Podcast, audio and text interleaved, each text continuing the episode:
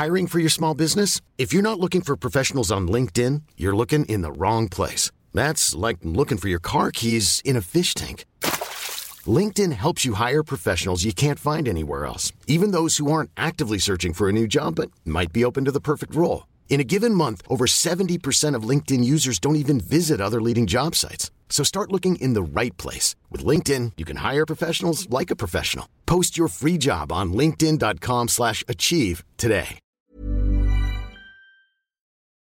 Dixo Exile. Network.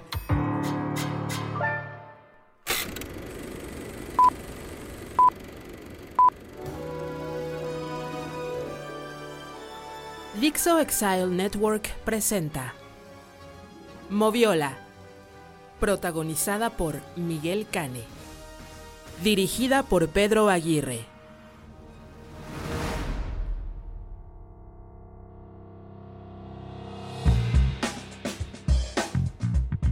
Tal? ¿Cómo les va? Soy Miguel Canes, un monstruo estrella favorito de su podcast Moviola, el podcast de clásicos de Dixo Exile.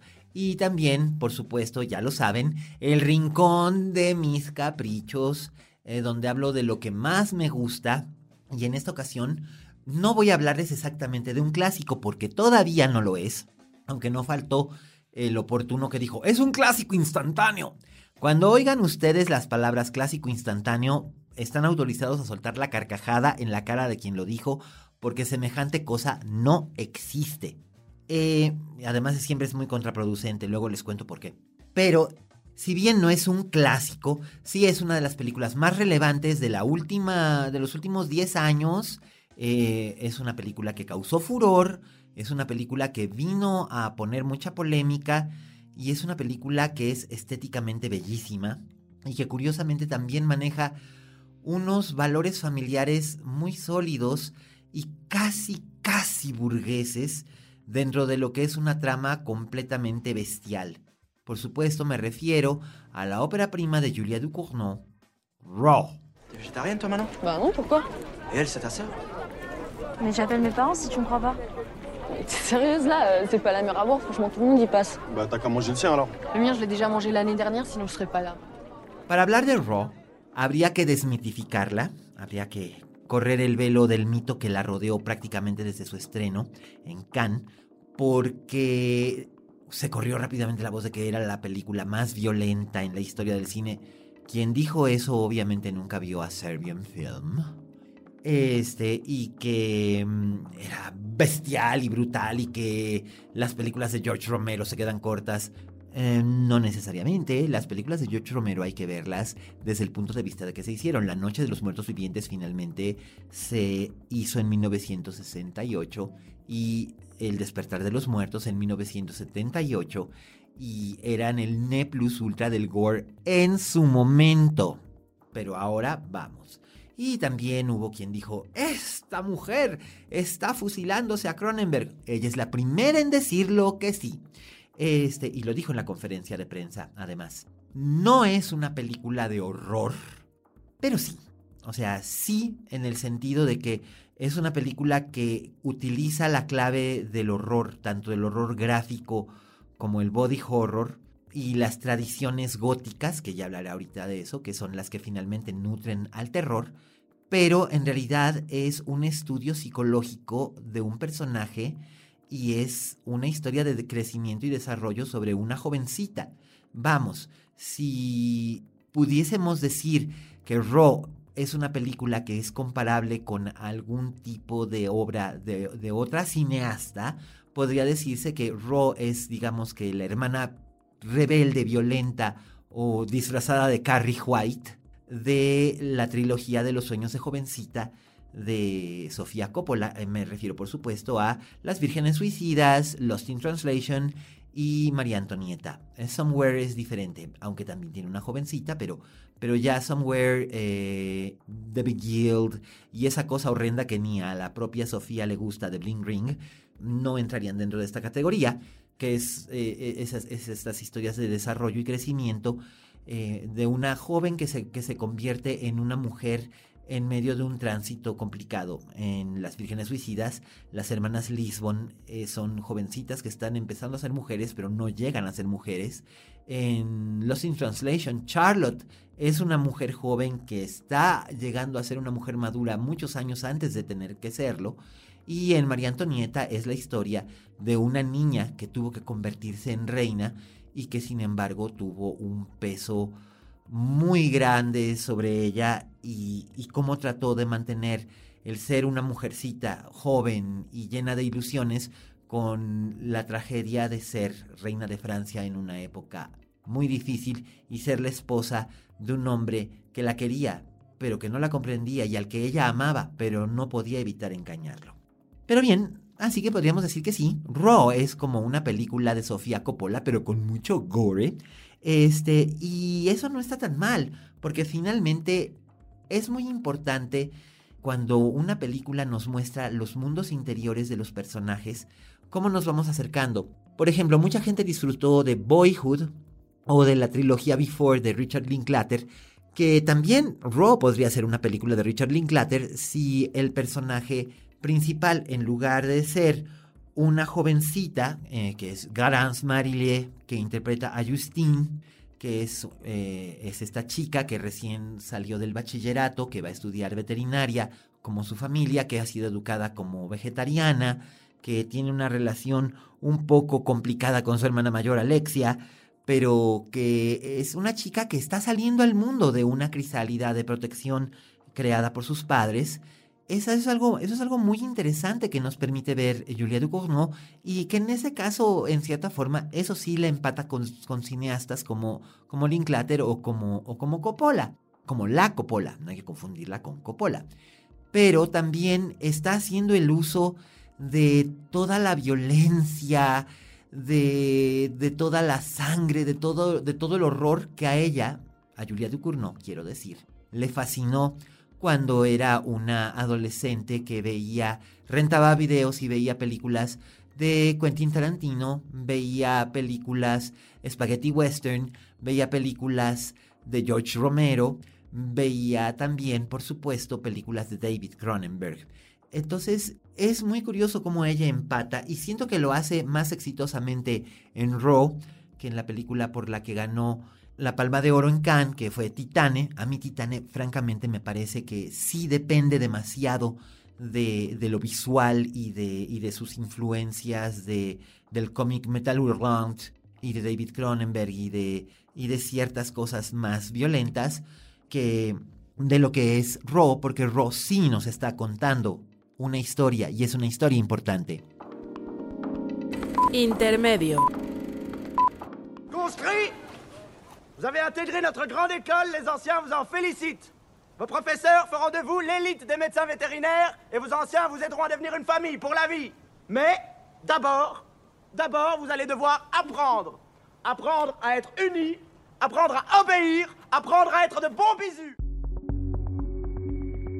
Algo que me llamó mucho la atención desde que vi Raw por primera vez en el Festival de Morelia me acuerdo que, que, lo vi con mi querida colega Fernanda Solórzano, este, que la sala estaba hasta su madre, había gente que se quería sentar en los escalones, los tuvieron que pedir que por favor se esperaran a otra, a otra proyección y hacer otra proyección, porque de veras el escándalo que precedía desde Cannes a la película de que, ay, hasta había debido desmayados y no sé qué, provocó el morbo, pues eh, yo recuerdo que hubo algo que me llamó muchísimo la atención, que es el personaje de Justine. Es una caníbal, ¿Es una zombie o es una vampira? Vayamos por partes. Descartemos el zombie. A menos de que sea un zombie completamente funcional e inteligente, que ya ha habido películas sobre zombies funcionales e inteligentes, pero que de todos modos están descomponiendo. Este, definitivamente Justine, tal como la escribe Julia Ducournau, no es un zombie, pero pasa una buena parte de la película en un estado como de, de zombie, de, suspensión animada, como si fuera una sonámbula. Pero esto no tiene realmente que ver con su condición, sino que tiene que ver con el shock cultural que se está llevando en su transición de ser una niñita, de ser una estudiante de bachillerato muy protegida por su papá y su mamá, a encontrarse en este mundo de salvajes que es la facultad de veterinaria de la, este, de la Universidad de Bolonia. en Bélgica.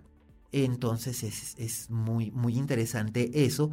Y en cierta forma utiliza el arquetipo del zombie para mostrarnos ese, ese aspecto mental del personaje de Justine. Justine es una vampira. Eh, tal vez. Definitivamente es una caníbal, pero también es una vampira en el sentido de que finalmente entre el vampiro y el caníbal solamente existe una muy fina línea que los separa. Este, pero ella es un vampiro que podría ser equivalente al que interpretaba la, la muy extrañada, me pregunto dónde andarás, Amparilo, la Nikita de Besson, en, este, en Innocent Blood de John Landis, o el que interpretaba el monstruo más bello del mundo, me refiero por supuesto, cada vez que digo el monstruo más bello del mundo es Catherine Deneuve, en The Hunger de Tony Scott, como Miriam Blaylock, que es esta señora de sociedad con vestidos de alta costura, un jardín de rosas hermoso y una cabellera magnífica, pero tiene más de 2000 años de edad. Y es algo que su marido, John Blaylock David Bowie, que solamente tiene 300, no puede empatarle y por eso, por eso el drama de The Hunger. Pero bien, es una vampira. Eh, Justine, en cierta forma, sí es una vampira, no solo de sangre, sino también es una vampira de energías y de emociones. Y esto lo vemos, por ejemplo, en la secuencia, que no es spoiler, ella tiene con su roomie, su roomie que se identifica como, es un muchacho gender fluid que se identifica como gay, como gay eh, masculino, como gay varonil, y sin embargo eh, sucumbe al encanto o a la tentación o al impulso, finalmente son muy jóvenes, al impulso hormonal de estar, de estar con ella y en cierta forma ella lo que se está alimentando primero es de su deseo y de su y de su impulso y de su de su emotividad y después viene la otra parte que es finalmente el, lo que no es secreto de esta película, eh, el, canibalismo, ¿no? El, comer.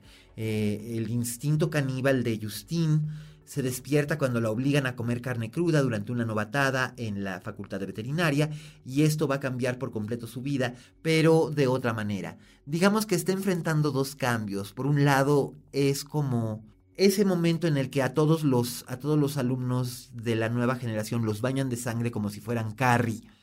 Los bañan de sangre es como si ella estuviera experimentando su primera menstruación a lo bruto, a lo bestia y no sola, sino en en masa y eso la cambia, pero al mismo tiempo también el descubrirse mujer, descubrirse libre a través de sus propios impulsos, de sus propios instintos, poco a poco, gradualmente, descubrir la tradición de, de donde proviene, su origen y las razones de su existencia, es algo que la convierte en un personaje único y que hace de Ro una película completamente diferente de lo que las expectativas dictaban.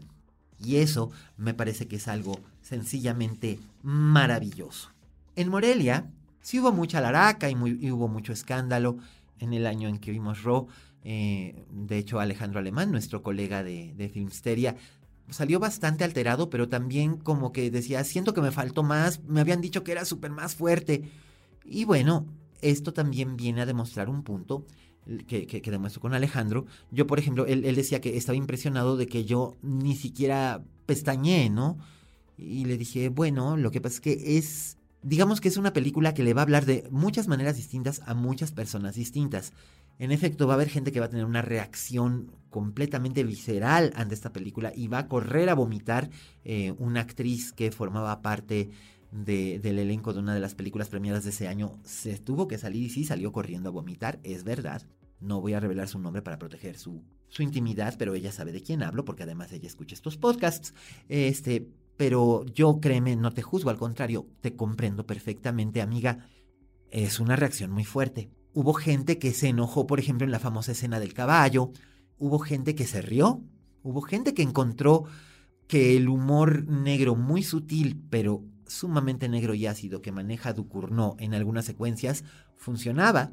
Hubo gente a la que la película le fue completamente indiferente, hubo gente que la consideró una película pobre, hubo gente que la consideró un truco barato.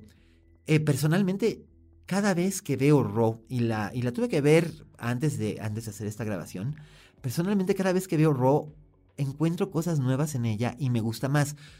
No puedo decir que está en el canon de mis favoritas, pero está en Moviola porque consideré que era muy importante hablar de cómo se filmó y cómo se hizo, sobre todo porque además se hizo en un país donde la industria del cine es pequeña, Bélgica, eh, de donde todo es casi coproducción. En este caso es una película completamente belga y además es una película hecha por una directora que se estaba lanzando al ruedo con un tema, con un objeto, con una historia sumamente complicada porque no iba a haber manera de que le diera gusto a todo el mundo. De hecho, a lo mejor ustedes piensan que es hipérbole, pero yo siento que si, el, en la obra de Julia Ducournau existe algo que se merezca la palma que ya tiene, no es Titane, es Raw. Y definitivamente eh, Raw es una película que se queda en la memoria, que no sucede con mucha frecuencia, sobre todo en esta época de universos y, franquicias y sagas y, estas cosas, y Scorsese contra los incels, y en realidad ya estamos olvidando lo que vimos, se, nos olvida, se, se está volviendo como algo que fue de buena corrida, pero se nos olvida. Ya no, no hay gente que esté hablando de películas que hace cinco años eran, eran un furor y hoy se habla muy poco o nada de ellas, entre ellas, y me apena reconocerlo porque a mí la película me fascina y me encanta. La La Land, o la misma Moonlight, o em, no sé, este, The House That Jack Built, la última película de Fontrier, o incluso hay gente que ya no, que ya no está hablando de La piel que habito y es una pena porque es una gran película. A lo que me refiero es que pocas veces está llegando un punto en el que una película se vuelve realmente memorable, por no decir inolvidable y que no son flor de un día. Y Raw es este caso, es una película realmente memorable porque juega con esas convenciones, porque aborda un mundo interior rico, interesante, matizado, tiene unas actuaciones estupendas, especialmente yo quiero, yo quiero reconocer la, la actuación de Garance Marillier, que me parece una actriz espléndida, muy sutil, eh, tiene unos niveles de sutileza y de, y de empatía que no tiene, por ejemplo, Lea Seydoux, que es ahorita la It Girl del cine francés, y a mí Lea Seydoux me parece muy, muy ultravalorada. De hecho, Garance me parece un poco lo que era Chiara Mastroianni cuando era cuando era más jovencita, ¿no? Capaz de transmitirnos desde la total ausencia de, una emoción hasta el desgarramiento más, más angustioso y muchas veces en una misma escena y solamente con unos cuantos movimientos, algunos cuantos gestos que tienen que ver, por supuesto, con el talento de la actriz y también, por supuesto, con el compromiso que con ella establece la directora. Y lo que más me gusta, en todo caso, de Raw es precisamente que rompe los paradigmas y el paradigma del cuento de hadas que le gusta a, Julia Ducournau. Ella ha descrito en algún momento sus dos películas como una especie de cuentos de hadas post-postmodernos, y estoy de acuerdo con ella. Aquí me gusta que es un cuento de hadas donde la princesita no necesita un príncipe que la rescate. De hecho, no necesita ser rescatada. La princesita es el monstruo y el hecho de que acepte que ella es el monstruo y lo abrace es lo que le da este cariz único a Raw y es lo que lo convierte en una película memorable. Y ustedes han de pensar que estoy enfermo, pero tengo ganas de ir a mi casa para verla otra vez. Sugiero que ustedes, si tienen el estómago lo suficientemente fuerte o los nervios bien templados o simplemente tienen ganas de ver algo que va más allá de lo convencional y les permite imaginar percibir y vivir a través de un personaje único, la vean si es que no la han visto antes. Recuerden, tenemos nuestro Twitter, arroba eh, Podcast, ahí nos pueden escribir, nos pueden saludar, nos pueden hacer sugerencias, nos pueden corregir, porque luego yo sé que yo meto la pata, así que este, si, si tengo alguna metedura de pata en algún momento, ya saben, eh, ahí pueden escribirme con toda confiabilidad eh, les contestaremos. Quiero agradecer, por supuesto, a Vero Hernández, a Peter Aguirre y a Dani Sadia por, eh, darnos este espacio. Eh, recuerden, Dixo tiene una inmensa cantidad de podcasts. Está el gran Macario Chetino con Fuera de la Caja. Está La Arena de la, de la Historia con Alejandro Flores y la sensacional Úrsula Camba. Hay muchísimos podcasts a los que se pueden ustedes acercar, escuchar y correr la voz. Nosotros nos pueden encontrar en todas las en todas las magníficas eh, plataformas donde se pueden escuchar podcasts. Eh, voten por nosotros, denos popularidad, eh, corran la voz, cuéntenle a sus vecinos. Quién sabe, en una de esas descubre que tiene un vecino tan cinéfilo como usted. Yo soy Miguel Cane, esto es Moviola. Gracias por escucharnos. Y recuerden, como dijo la Betty Davis, si en este negocio no tienes fama de monstruo, no eres una estrella. Hasta la próxima. Bon, si c'est pour observer la faune du matin, là, je te tue. Oh, c'est fou ce que t'es agressive. Je suis pas agressive, là, arrêtez de me la faire à l'envers. Non, mais t'as un problème de gestion de la colère. Je suis pas en colère, c'est Alex Dixo Exile. Network.